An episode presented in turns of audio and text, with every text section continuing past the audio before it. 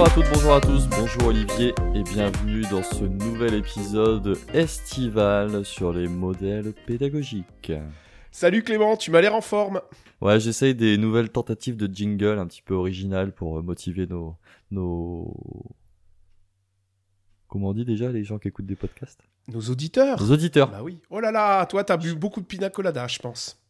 Un peu trop, mais bon, il me reste un petit peu d'énergie pour ce dernier modèle pédagogique de la saison estivale que tu vas nous présenter aujourd'hui et qui est le modèle... Le modèle SAMR. Le modèle SAMR, c'est vraiment un modèle clé dans le numérique et l'utilisation des outils numériques euh, dans les formations.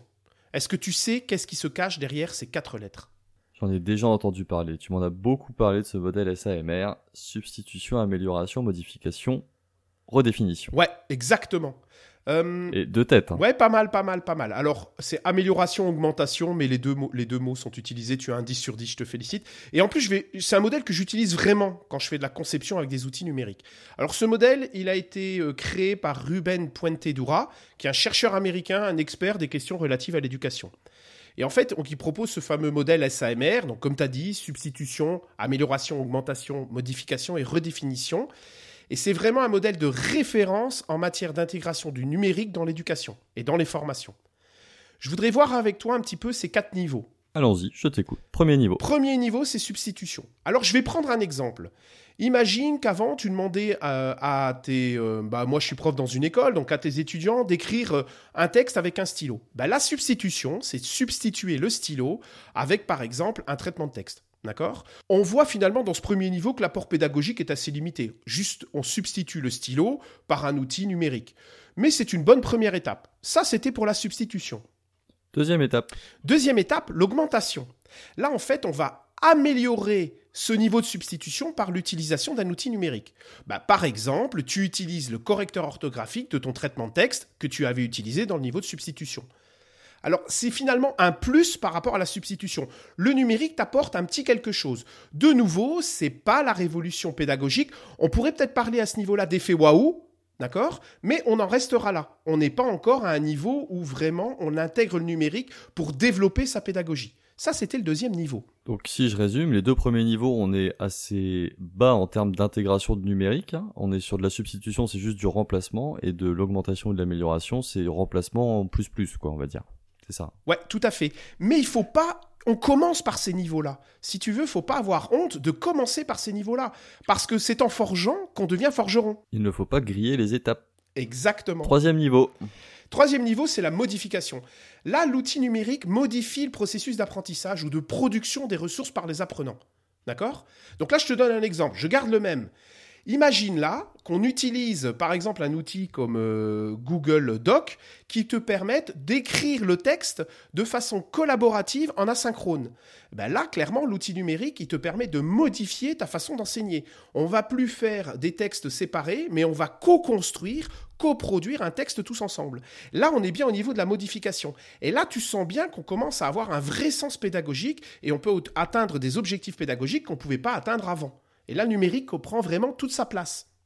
Quatrième niveau. Le quatrième niveau, c'est la redéfinition. Ça veut dire que sans le numérique, tu ne pourrais pas faire ce que tu es en train de faire avec tes étudiants ou avec tes apprenants. Donc, c'est-à-dire que la pédagogie que tu mets en place, elle est impossible sans l'outil numérique. Si je reprends le même exemple, par exemple, pour garder toujours donc cet exemple du texte, j'intègre un élément en réalité augmentée dans le texte que tu viens de produire. Tu sais, tu scannes ton texte et tu vas voir apparaître une vidéo euh, ou une autre ressource interactive sur ton texte. Ben là, clairement, tu redéfinis complètement tes objectifs pédagogiques. Il y a un professeur philosophe, Monsieur Jourde, qui euh, utilise ça. Il a utilisé le bled de la philosophie et il l'a fait augmenter par ses étudiants de réalité euh, augmentée, justement. Et là, on est bien dans la redéfinition, puisque chacun a créé des vidéos, préparé des vidéos, et il a intégré ces vidéos avec l'outil de réalité augmentée dans un livre. Donc là, c'est vraiment intéressant. On est au niveau de la redéfinition. Super intéressant, en effet. Tout ça pour créer une ressource digitale. Dans le cas de Monsieur Exactement. Eh ben, dis donc, c'était euh, très intéressant. Est-ce que tu peux nous, alors tu nous as donné un exemple. Est-ce que toi, tu as un exemple d'utilisation dans tes euh, dans tes formations? Ouais, en fait, c'est plus des conseils que je voudrais vous donner. Comment j'utilise ce modèle SAMR en pratique? Eh bien, quand j'utilise un nouvel outil, même moi qui adore les outils numériques, je reste au niveau 1 et 2. Je reste au niveau de la substitution et de l'augmentation. Et je prévois toujours un plan B. Parce que ce qui est important, c'est d'abord de bien connaître l'outil techniquement et d'avoir ensuite des idées pour créer de la pédagogie. Donc quand c'est un nouvel outil, je reste intentionnellement au niveau 1 et 2. J'essaye pas de dépasser ça. En fait, tu restes, oui, d'accord, dans les niveaux de base, un peu comme le préconise Madame Rabi dans son modèle également. Exactement, on peut mm. faire le lien avec le modèle de proche, finalement. Ouais, tout à fait, tout à fait. Ensuite, quand je connais l'outil et que je le maîtrise techniquement, je vais passer au niveau supérieur, au niveau 3 et 4, et inventer des pédagogies qui sont finalement euh, participatives et super interactives participative et collaborative, ce qui est super intéressant en ces temps euh, de classe euh, distancielle. Une autre façon d'utiliser ce modèle, c'est quand j'utilise plusieurs outils digitaux, je les positionne dans ce modèle. C'est-à-dire que je regarde chaque outil à quel niveau il se trouve. Ça me permet pour les outils de les faire progresser de niveau en niveau et finalement me faire progresser moi pour créer des nouvelles façons de former, plus numériques, plus interactives et donc d'augmenter l'efficacité de mes formations tu montes en compétence grâce au modèle SAMR. Exactement, exactement. En tout cas, un truc à vraiment retenir, c'est n'ayez pas honte de commencer par les niveaux les plus bas. Commencer, c'est déjà avancer. C'est beau. Dis donc, je propose qu'on en reste sur, sur ce bel adage. Commencer, c'est déjà avancer. Je te remercie pour la définition de ce modèle SAMR. C'était super intéressant. J'espère que ça vous a donné envie, vous auditeurs, de l'utiliser également.